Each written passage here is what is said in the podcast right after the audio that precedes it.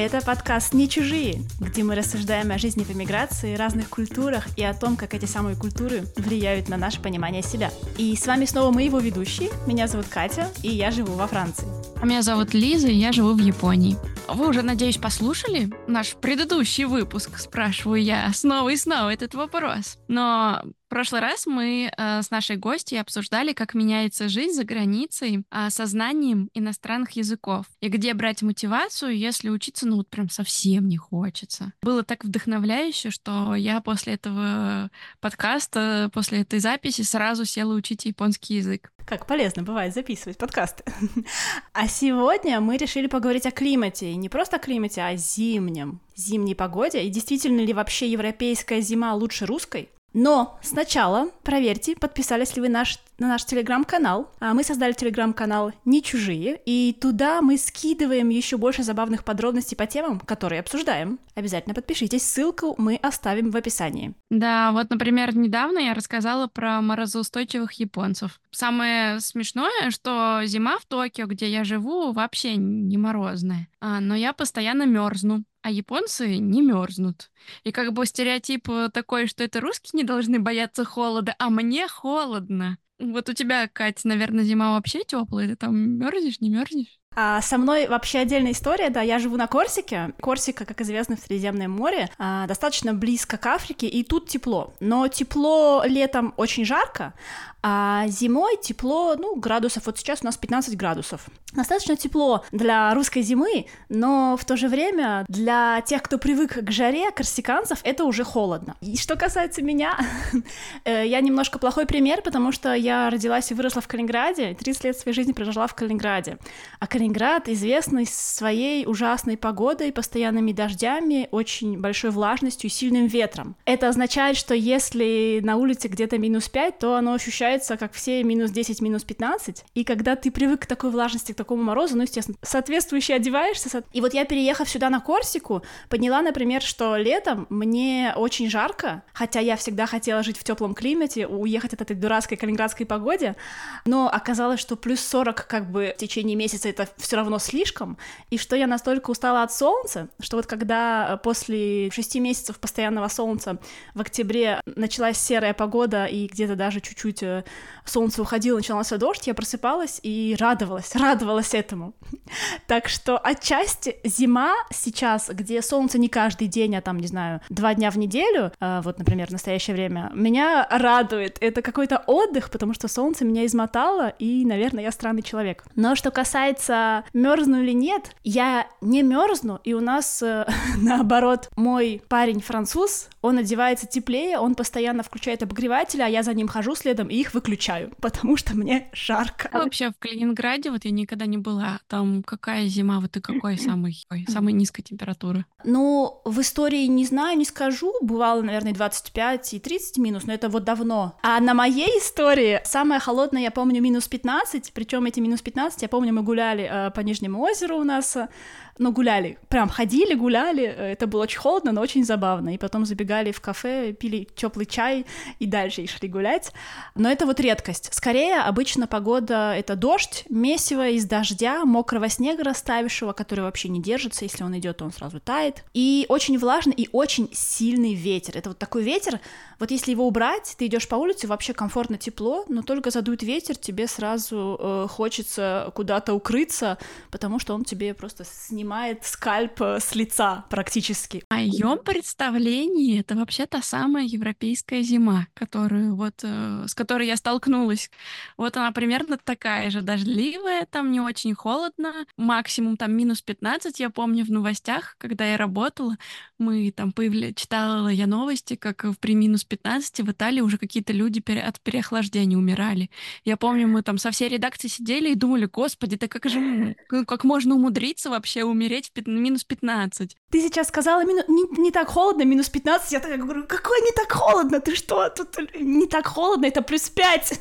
минус 15 — это смерть. Можно я тогда еще раз представлюсь? Я Лиза, которая родилась э, в степях в Оренбурге, и там у нас резко континентальный климат, и зимой бывает минус 40. Там как раз тоже вот эти вьюги очень сильные, то есть минус 40 и вьюга, здравствуйте. Но это я э, как бы, сколько мы там, я до 12 лет там жила, потом возвращалась, правда, на несколько лет, и я помню, там были такие вьюги, что когда я э, была маленькая, ходила в школу, знаешь, в первый класс, как сейчас помню ту, ту историю, в общем, зима, у меня такой тяжелый портфель, который бывает, наверное, только у первоклассников. И, значит, а, я иду в школу, и там, в общем, бордюр был, и на этот бордюр намерз лед. И когда я начала подниматься по этому льду, вдруг подул вот этот очень сильный степной ветер, и он меня просто как эту букашку какую-то свалил на спину, и я такая, как жук, в общем, не могла подняться, потому что ветер меня снова сбивал с ног,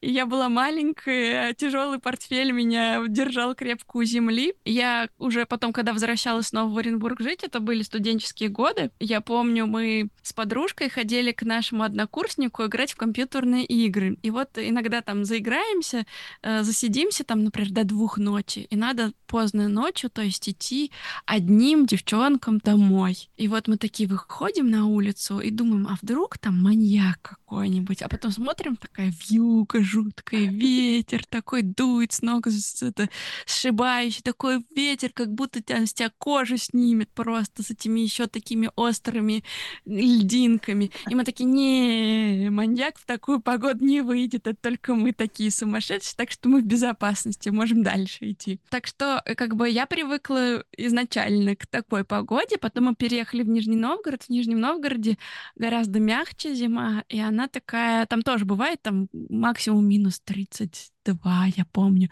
И когда я только переехала в Нижний Новгород, я помню, минус 32, и все такие, а, ну, холодно, в школу, короче, отменяют занятия. И я помню, я пишу своей подружке, так, жди меня в гости, я приду, будем с тобой в игры играть. И вот, значит, мороз, солнце светит, как всегда в этот мороз, никого на улицах нет, и я такая одна иду по улице к подружке, потому что нижегородцы, они менее привыкшие к морозам, а я приехала только что из Оренбурга, Петербурга, где минус 40, и вот этот сногсшибающий ветер. И вообще я думаю, что главное одеться правильно, а в остальном мороз не страшен. Так что, когда я перее... ну вот начала жить в Европах, вот эти минус 15, вот этот дурацкий снег, э, короче, меня это все не впечатляло и казалось абсолютно каким-то, знаешь, бесполезным, потому что я думала, что европейская зима — это типа тепло тогда уж. Ну, все говорят типа тепло. А тут, блин, вообще-то холодно, Короче, даже несмотря на то, что я вроде как в морозах привыкла жить, а, видимо, влажности выше. В Калининграде, наверное, тоже так же. Влажность выше, и если ветер дует, то это прям какой-то прям аж до костей пробирающий ветер. И мне было холодно, потому что вот в Оренбурге, например, ветер сухой обычно, и как-то легче это все переносится. А тут как-то холодно и неинтересно. Я разочарована. Ты вот вообще в Калининграде снег ты видала? Конечно, конечно, обижаешь. Э, снег бывает, но просто, кстати, вот мировое потепление, климатические изменения сказываются очень сильно. Я заметила, я помню, раньше снега у нас было больше, он держался дольше. И на какой-то даже мой день рождения, он у меня 31 октября, и выпало 2 метра снега, и вот он лежал долго. А сейчас почему-то он, если идет, то сразу быстро тает, и достаточно, ну, еще влажнее, как мне кажется. Но вот опять-таки, вспомнив э, слова своего друга э, Васи, Вася, привет, как ты рассказывал, рассказывала, Вася приехал из э, Сибири, и он рассказывал, что вот вы, калининградцы, жалуетесь, мол, у вас холодно, потому что влажно. Ничего у вас не холодно, не рассказывайте мне. Типа, что там влажно, господи? Ну, ну, э, ощущается минус 5 как минус 10, тоже мне разница нашли тут. Ну, возвращаясь, кстати, к снегу, и вот а, ко льду ты рассказала историю, как тебя размазала по льду. И я вспомнила, мы с мамой ездили в отпуск в Португалию, это было летом, и мы гуляли, и я удивлялась, у них очень много плиточки вот этой красивой, мелкой, и она вся супер гладкая, как будто вот ее полируют каждый день. И я ходила и думала, блин, а как же, что же они делают зимой? Тут же умереть можно, ты просто дома вышел и поехал по льду. А потом мама такая, ну, Катя, наверное, у них нет льда зимой и нет снега, и поэтому очень комфортненько и никому не мешает. Вот, кстати, возвращаясь к снегу. Во Франции в 2019 году, вернувшись из России, я застала у нас в Ардеше, где мы жили во Франции, снег. Шел снег несколько дней, и дело в том, что из-за этого идущего три дня снега буквально встала вся жизнь. А тот отель, где я на тот момент работала, закрылся, в домах вокруг, э, во всех деревнях, небольших городках пропало электричество, его не было, по-моему, то сутки, а у кого-то и больше, и страховые людям оплачивали их размещение там в каких-то отелях, потому что дома они не могли находиться. У них или текла вода с потолка, или не было электричества, было темно и холодно, и ничего не работало. И я иду, думаю, господи, всего лишь минус пять. Реально жизнь встала. Вот как оно ощущается. И вот с тех пор не было такого сильного снега, и вообще, если он и шел, то вот буквально три снежинки, и на этом все. А как вот у тебя э, ощущение вообще вот сейчас твоей японской зимы, и как вообще ты относишься к тому, что снега не так много, как хотелось бы? Или, может быть, не хотелось бы и классно? Во-первых, я снег люблю. Я очень люблю снег, и, как я уже сказала, мне я разочаровалась в европейской зиме, потому что мне кажется, что зима без снега очень скучная. Потому что когда есть снег, можно там в коньках покататься, с горки скатиться, в снежки поиграть, снеговика построить, нежного ангела сделать. Ну, короче, мы знаем множество способов развлечься, когда снег. А когда снега нет, это, блин, скучно. Это как будто у тебя ноябрь бесконечный, он никак не закончится.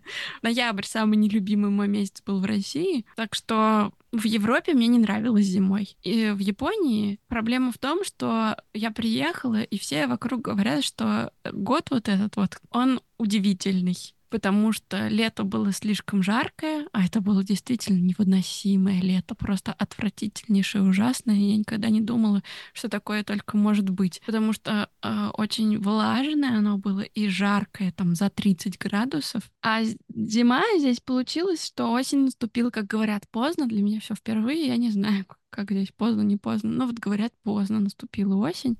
Действительно, листья пожелтели, покраснели только, наверное, к концу октября. Самая красивая, шикарная осень, наверное, сейчас. Деревья красные, какие-то оранжевые, желтые. Погода плюс 20 иногда бывает, но иногда бывает там плюс 10. И по вечерам уже так зябко. То есть э, как раз вот такой резкие перепады температуры случаются. Но я вот говорю, что я родилась в резко-континентальном климате, меня таким не удивить. Но я сказать еще должна, что погода в Японии, она эм, удивляющая.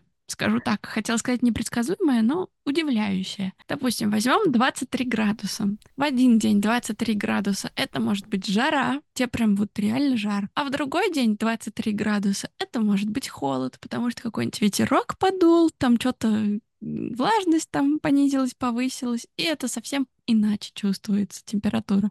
Поэтому вот 20 градусов здесь это не те же 20 градусов, которые бы были, например, вот весной ближе к лету. А это такие вот, ну, прохладненькие 20 градусов. Но все равно говорят местные, что это не свойственно, что должно быть холоднее. Однако вот э, то, что в Японии снег не... О, не, не в Японии. Япония разная. Токио снег не идет. А, это да, меня заранее предупреждали, что там может быть один раз за зиму выпадет там какой-нибудь снег, который не задержится. Но вот, э, к счастью, родители моего мужа живут э, в Нагано, это там горы, и там, говорят, снег должен быть. Присылай, присылай в Телеграм фотографии снега, если он все же выпадет. Еще хотела сказать, что мои страдания по снегу, они не всем свойственны. Кто-то снег вообще не любит, например. И я предлагаю нашим слушателям э, проголосовать у нас в Телеграме, написать нам, любят они снег или нет. Как у тебя гардероб еще не поменялся? Э, на самом деле, пока я не, не могу понять, кстати, какой мне гардероб э, приобрести. На самом деле, когда я ехала в Италию, я помню, я э, со- советовалась с русскими, которые там живут. И я спрашивала, какую мне одежду брать для зимы итальянской. И мне все говорили, вообще забудь про то, что такое европейская зима, бери свою зимнюю куртку, не пожалеешь. И на самом деле я действительно не пожалела. Вернее, там получилось так, что я ее с собой не привезла, потому что у меня был один чемодан, она не влезла, она все-таки большая. И мне ее сестра привезла, когда приезжала в гости. И время до того, как у меня появился этот зимний пуховик, и после, это прям очень сильно отличалось, потому что до я очень сильно мерзла, опять же, вот из-за этого пронизывающего ветра, который mm-hmm. везде задувает. Потом я надевала пуховик, я его никогда не застегивала, потому что в нем было бы жарко, действительно. Но он был достаточно теплый и хорошо продуманный. Вот все-таки у нас же тоже ветра бывают там зимой. И, и я не жалела, что у меня в Италии зимняя куртка российская. А, посмотрим, как я смогу пережить эту зиму. Но на самом деле я согласна, что, во-первых, во многом зависит то, как ты одеваешься. Но организм, как это там у Достоевского, зараза ко всему привыкает. Недавно мне попался в Инстаграме э, ролик, и девушка говорит, сейчас я вам дам совет, что взять с собой, когда вы переезжаете в Испанию там, или в Италию. Берите с собой солнцезащитные очки. Ну, на самом деле, это действительно, вот и ты говоришь, что ты там от солнца мучаешься. И на самом деле и в Италии, и в Японии солнца гораздо больше, чем в России зимой. И поэтому, знаешь, э, вот эти всякие а, образы из фильмов, когда человек идет в куртке и в солнечных очках, и когда мы смотрели это в России, нам казалось, вот он выпендрежник, да, вот выпендрежник ходит в очках. А на самом деле это необходимость, потому что солнце такое яркое, что действительно как-то от него защищаться надо. И ходишь в очках. Вот я сейчас могу там, например, в пуховике и в очках идти. И я, например, в свое время искала способы, как вообще переживать вот такое темное время года. Ну, потому что я такой человек, который ищет, как жить эту жизнь комфортно в любых условиях. И, во-первых, я пью э, всегда, когда там в России живу, вот в это темное время года, а, витамины, там особенно D-витамин и омегу я пью. Я э, в своей комнате вешаю очень много всяких гирлянд, знаешь, еще до наступления Нового года, чтобы вот эти всякие огонечки были, вот этот свет, чтобы как можно больше всякого разного света было в комнате. И я люблю жечь свечи, потому что, ну, э, вот этот огонь, смотришь на эти свечи, и он, правда, не, ну, не заменяет все-таки тебе солнечный свет, но позитив какой-то дает. И еще мне нравится, что в последнее время в России стали уделять внимание иллюминации. И э, с наступлением вот этого темного времени года везде, ну, там в кафешках, там на улицах развешивают вот эти огонечки. И я помню, как мы на работе тоже вот с новостниками спорили. У нас там был такой, знаешь, один э, противник Собянина, который говорил, вот зачем вот эта вся иллюминация висит, лучше бы там деньги на детские сады потратили. А я ему говорила, Саша, да люди просто удавятся от депрессии, если все эти огонечки убрать. Мне действительно кажется, что огонечки, они какую-то хотя бы надежду дают вот в это темное время года. Это, кстати, забавно, как это влияет еще на культуру. То есть, например, в России, особенно в тех регионах, где мало солнца, а, когда вот эти солнечные дни наступают, сезоны, да, вот, например, весна, лето, любят люди гулять, появляются вот эти вот летние террасы там и так далее. Короче, люди выходят и стараются побольше времени провести на солнышке. Здесь вот в Японии я заметила, что у них а, практически нет летних террас, у них мало активностей на свежем воздухе для лета. И я такая думаю, какие они, вот ничего никто не понимает вообще в удовольствие от жизни, где летние террасы, где какие-нибудь эти под открытым небом активности. Ну, потом мне стало понятно, да, что на самом деле там есть два момента. Во-первых, жарко очень, и, понятное дело, тебе уже не в кайф становятся все эти летние активности под открытым небом. А во-вторых, солнца много, и, наверное, исторически так сложилось, что в Азии люди не любят загорать, потому что э, темная загорелая кожа у них считается признаком бедноты. Типа ты крестьянин там где-то пахал на поле, а вот истинные аристократы, они с бледной кожей ходят. И поэтому, ну вот вся эта косметика, которая выбеливает кожу, поэтому вот эти вот все а, крема, которые от ультрафиолета. Кстати, здесь говорят, я это не знаю, но говорят, что здесь ультрафиолет выше, чем в России. Можешь сравнить, можешь смотреть, посмотреть на телефоне. Э, на айфоне, я знаю, он показывает э, уровень э, солнечного излучения вот в конкретный день. Ты можешь несколько открыть городов и сравнить, где какое сейчас излучение. Но суть в том, что вот у них очень много приспособлений, как скрыться от солнца, потому что вот у них солнца слишком много, и они не ценят это так, как и мы, которые, да, там живем в темноте полгода. И в то же время мы, да, которые там чуть что, сразу на пляж загорать, там бронзовый цвет кожи, это классно. Если нет возможности на пляж, то я в солярий пойду до коричневого цвета загорю. Да-да-да. Но вот э, возвращаясь э, к холоду, и ты говорила вначале, что ты мерзнешь больше японцев. Расскажи вообще про отопление. Как вы греетесь? Вот эти вот у вас, я знаю, уютные есть одеялки э, с подогревом. У нас конкретно нет уютного одеялка с подогревом, но они существуют, да. Срочно покупайте. Мне кажется, так классно, они там все спят под ним. Да, в общем, Отопления центрального нет в центральной и южной Японии. Есть кондиционеры, которые на обогрев могут работать, и всякие разные обогреватели. У нас, например, электрические для каждой комнаты. И мы их оставляем иногда на ночь, потому что ночью температура падает, к утру может стать совсем холодно. И пижама у меня есть такая, знаешь, из вот этого какого-то плюшевого материала, который ужасно жаркий. Есть э, специальная плюшевая такая простынь, которая для зимы. А у меня даже есть наволочка на подушке. У нее есть летняя сторона и зимняя сторона. Летняя сторона, она такая из прохладного материала, материала сделана, а зимняя сторона из такого тепленького материала сделана. Я знаю, что существуют электрические простыни, которые нагревают тебе кровать всякие разные грелки. Еще я знаю, что есть какие-то столы, которые с подогревом. Ты типа садишься, накрываешь там такой одеялку этого стола, ты накрываешься одеялком и сидишь там греешься. И это на самом деле пошло там откуда-то из древности, когда у них были столы. Это вот мы не, не так давно ходили с родителями в ресторан, и там такой стол был. Как вот, знаете, может быть, есть такие татами и низенькие столы. И люди сидят на коленях. А тут как будто бы татами, но под столом выемка. И ты э, ноги опускаешь вниз в эту выемку. Классический японский ресторан. Да-да-да. И оказывается, зачем эта выемка? Я спросила, то есть как это вообще работало, то почему так? А, я думала, что это они придумали из-за европейцев, чтобы там им было удобнее сидеть. Оказывается, они зимой ставили под этот стол металлические такое приспособление с углями горячими и грели ноги там. То есть везде было холодно, не было никаких обогревателей, вот только там угли под столом были. И папа Ю рассказывал, что еще в его молодости такие были эти угли под столом, и он типа вспоминал, как он обжигал в них ноги периодически, потому что надо было быть аккуратным. Вот, я сразу, сразу задалась вопросом, как же они там не обжигались все между собой.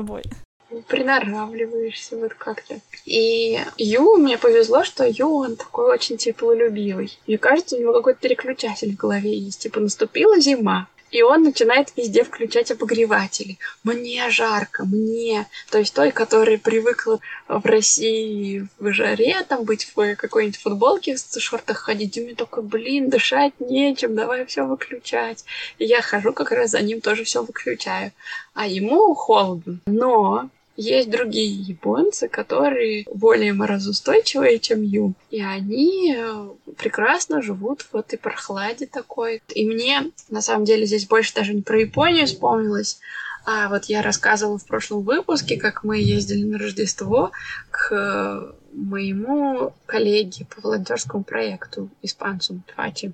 И сначала я расскажу другую историю про него же. В общем, мы э, собрались в Италии в одной квартире, э, шесть волонтеров. Я из России, девочка из Армении, девочка из Азербайджана, девочка из Турции, парень из Иордании и вот Фачи из Испании. Фачи единственный европеец, все остальные не европейцы. И все остальные привыкли жить в зимой более-менее в тепле. И поэтому, когда наступили холода, мы начали включать бойлер на обогрев в ночь, потому что как бы ну, днем мы такие, ну блин, днем еще можно как-то одеться, там согреться, как-то куда-то уйти, погулять, а ночью замерзнешь, там утром не прикольно вылезать из-под одеяла, лучше мы в ночь будем оставлять и греться. И вот мы, значит, включаем бойлер, а утром замерзаем. Такие, да что ж такое? Подходим, он выключен. Мы такие, как так он? Что там автоматически отключается? Опять включаем, ну а следующее утро опять замерзаем. Да что ж такое?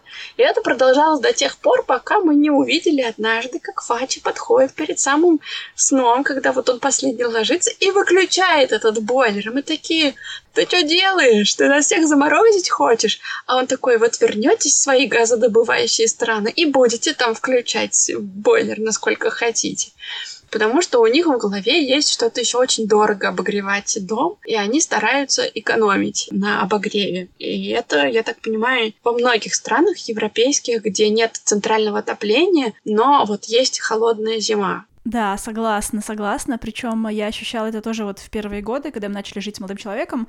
И там была большая квартира, и был длинный коридор, и в каждой комнате стоял э, двухконтурный котел, и э, автоматически пультом управлялся во всех комнатах, и можно было убавить, прибавить. И я вот именно поначалу привыкшая, как ты говоришь, к жаре зимой в ленинградской квартире, ходила, прибавляла, а мне было холодно, потому что еще комнаты большие, мебели было не так много, и я замерзала.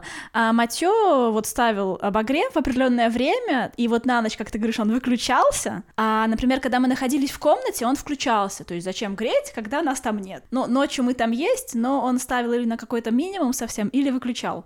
Кстати, однажды мы тогда выключались, э, мы уехали к родителям на неделю, это был декабрь месяц, а, Рождество.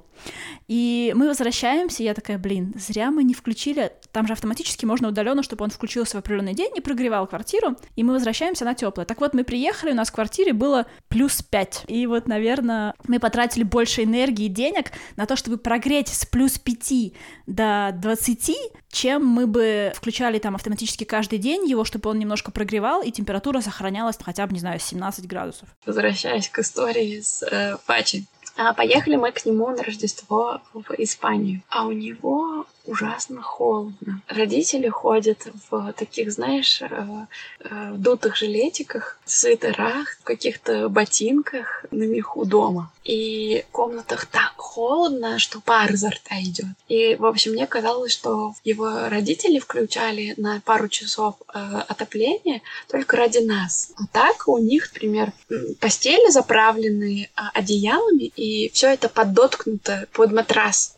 Зачем это подоткнуто? В общем, я всегда это видела во всяких американских фильмах, и мне казалось, ой, как уютненько, такая кровать-конвертик, какая милота. Потом я разгадала эту загадку, потому что ты ложишься вот в этот конверт внутрь, прогреваешь его, и там как бы создается свой микроклимат, и тебе тепло вплоть до утра. А если, например, он не подоткнут, то там хочешь не хочешь, ногами ты там как-нибудь разболтаешь это одеяло, и где-нибудь тебе будет холод э, задувать. И вот эти всякие грелочки, кстати, есть тоже из американских фильмов, которые там они кладут себе в кровать. Зачем? Потому что когда ты ложишься вечером в этот холодный конверт из одеял, это просто там тебя такая дрожь пробирает насквозь. Ужасно невозможно долго заснуть, потому что холодно, пока ты нагреешь все эти одеяла.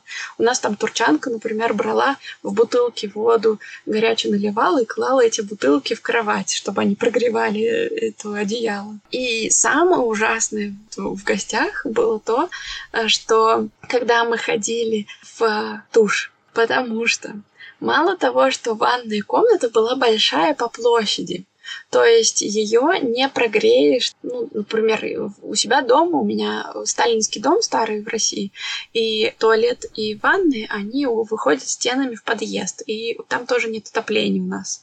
И поэтому тоже холодно. И мы зимой включали в ванной воду горячую, закрывали душ шторкой, и там как бы тоже создавалось такое тепло, ты заходишь, тебе не холодно.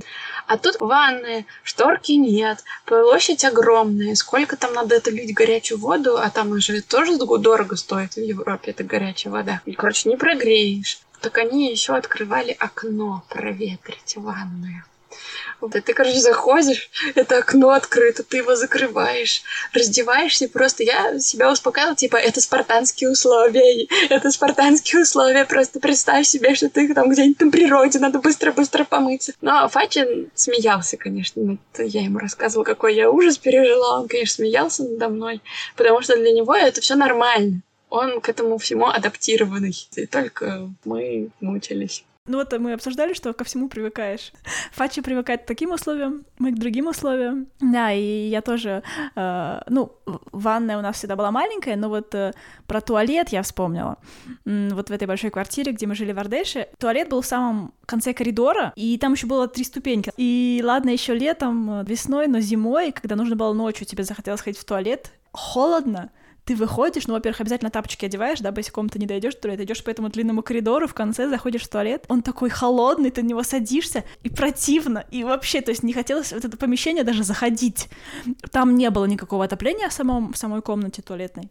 И вот, кстати, японские туалеты с подогревом сразу же приходят э, в голову. Я помню, как мне подружка рассказала, Инга, привет, если ты слушаешь, она рассказала, как она поехала в Японию, как турист. И как раз зимой там было или, ну, в общем, было холодно. И она говорит, единственное, что было теплым в нашем номере, это унитаз. И мы сидели и обнимались с ним.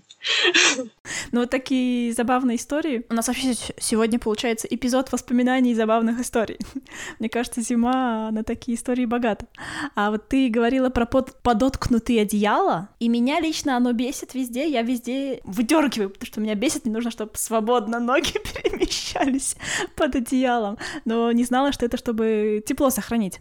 Экономим мы здесь и правда в Европе, потому что оно действительно получается дороже. И вот у меня есть история тоже моей, правда, не моя, моей подруги, наверное, Лена нас слушает, которая рассказала, как они с мужем переехали э, во Францию, и вот они первое время думали, блин, холодно, давай сейчас включим отопление, почему бы нет? И грели квартиру, а потом получили счет первый месяц 400 евро. И решили, что, в принципе, свитер вполне комфортная одежда. И я эту историю многим рассказываю. Спасибо, Лена, за историю. Потому что так оно и есть, действительно. Еще, правда, такой момент, например, в Европе разные типы домов по энергосбережению. То есть, чем выше буковка, тем лучше э, здание сохраняет тепло и более энергоэкономичен. Соответственно, если ты найдешь квартиру в новом доме, которая построена э, по всем вот этим стандартам, и где буковка там A или B, это означает, что тебе надо будет минимум включать обогревание, и оно будет сохраняться само тепло. А если в каком-то старом доме найдешь, а в Европе очень много старого жилого фонда, построено там еще до каких-то военных времен, там у тебя будет какой-нибудь F, и это означает, что ты будешь греть, греть, греть вот эти вот 400, 500, 600 евро, и у тебя все равно будет все выходить как бы в трубу за кирпичи и нифига не прогреваться. А, не знаю, есть ли здесь энергосберегающие дома, но дома в Японии, они строятся из довольно тонкого материала. То есть вот я недавно видела, у нас во дворе строили дом, и он вообще из какого-то ДСП построенный. То есть э, стены как будто там, знаешь, с, с улицы идешь, и тебе кажется там кирпич какой-то, что-то такое.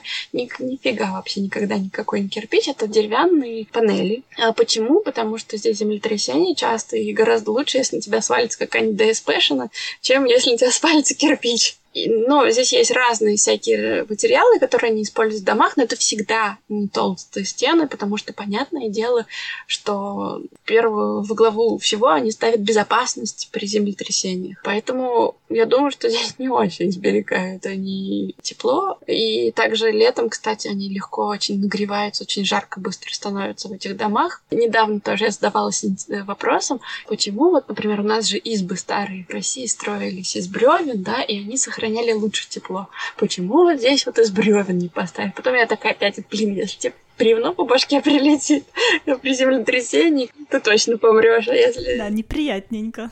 Да. А еще здесь, как бы, у всего этого э, климата есть один существенный минус — это влажность. И у нас даже есть э, осушители воздуха стоят по квартире, даже зимой, потому что влажность высокая, летом особенно, летом вообще жуть. В Италии тоже было очень влажно, и я знаю, что вот на этих домах, э, которые каменные, у них там вечно в стен... на стенах плесень образовывалась. Здесь у нас плесень часто бывает в ванной. Ее прям оттуда вывести очень сложно, потому что там, там хоть и есть всякие вентиляторы и прочее, но очень плохо проветривается. Но иногда летом бывает влажно влажное такое белье. Сохнет все очень долго. А вот у вас как? Вот в прошлой квартире, где мы жили, где у нас до пяти как-то опустилась температура, там тоже, в, как ты говоришь, вот в душе, мы ее вымывали, убирали, она все равно возвращалась, потому что никакой вот в ванной комнате не было обогревателя, и то есть прогреть это помещение было невозможно. Но это был старый дом, вот как раз, наверное, буковка F где-нибудь в конце этой энергетической цепочки. А сейчас у нас э, в новый относительно дом, пока ничего не замечено, но опять-таки здесь и теплее на Корсике. С тех пор, как я приехала в 18-19 году, я наоборот поняла, что мне комфортно эта температура, вот эти 19 градусов, 20 в доме, для меня это комфортно. Когда 22, мне уже некомфортно и жарковато. Хотя раньше, когда у тебя центральное отопление топит на всю и в квартире 25, ты такой отлично себя чувствуешь. Меня еще удивляет, как на самом деле люди, вот мы говорили про одежду, да, как мы там адаптируемся к нашим холодам, одеваемся в несколько слоев. А вот здесь, например, в Азии я видела как родители, например, одеты там в пальто, шарфик, ну, уже осень, прохладно, а ребенок у них какой-нибудь футболке и шортах ходит. Или школьники вот эти, которые, знаешь, ходят в коротких юбках без колготок зимой. Это же вообще жесть, как это холодно. Мне только на них даже смотреть холодно. Но еще я помню, как приезжала в Швейцарию, и типа весна это было. Вот вчера было там 20 градусов, а сегодня раз и плюс 6, и снег пошел. И все такие укутались во что могли. Там я тоже надела все свитера, которые были у меня курткой. И смотрю, идут британцы, тоже, знаешь, типа весна, значит, мы одеваемся вот так, и пофиг на погоду. И они шли в шортах и в футболках. И вообще, знаешь, там не, не жались, там не дрожали. У них как бы действительно в голове календарь включенный, который терморегуляцию меняет. И меня тоже это так шокировало. Я просто была в шоке от того, как они ходили в этих шортах под снегом. Как раз э, недавно мы вот с этой подругой Леной, которая на 400 евро прогрела квартиру, а, были в Стамбуле, гуляли, и э, мы смеялись, что мы шли, я шла в футболке, в джинсах, но у меня было в руке пальто на всякий случай, но я шла в футболке. Турки вокруг и вообще люди, они шли в пуховичках в тоненьких таких, в джинсиках, э, в каких-то шарфиках. И Лена тоже, которая сейчас живет в Ирландии, э, и вот мы обсуждали, Лена говорит, я так понимаю теперь британцев, вот я теперь из Ирландии, я приезжаю, тут же жара, тепло, почему они так одеваются? Почему на них все эти куртки?